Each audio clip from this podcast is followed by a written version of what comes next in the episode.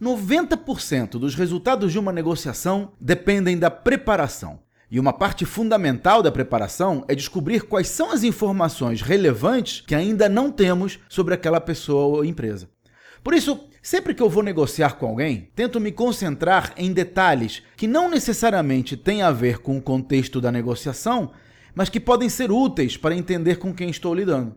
Por exemplo, em que outros negócios essa pessoa está envolvida? Por que ela precisa dos meus serviços? Eu entro na negociação com curiosidade e disposição de compartilhar as informações do meu lado também.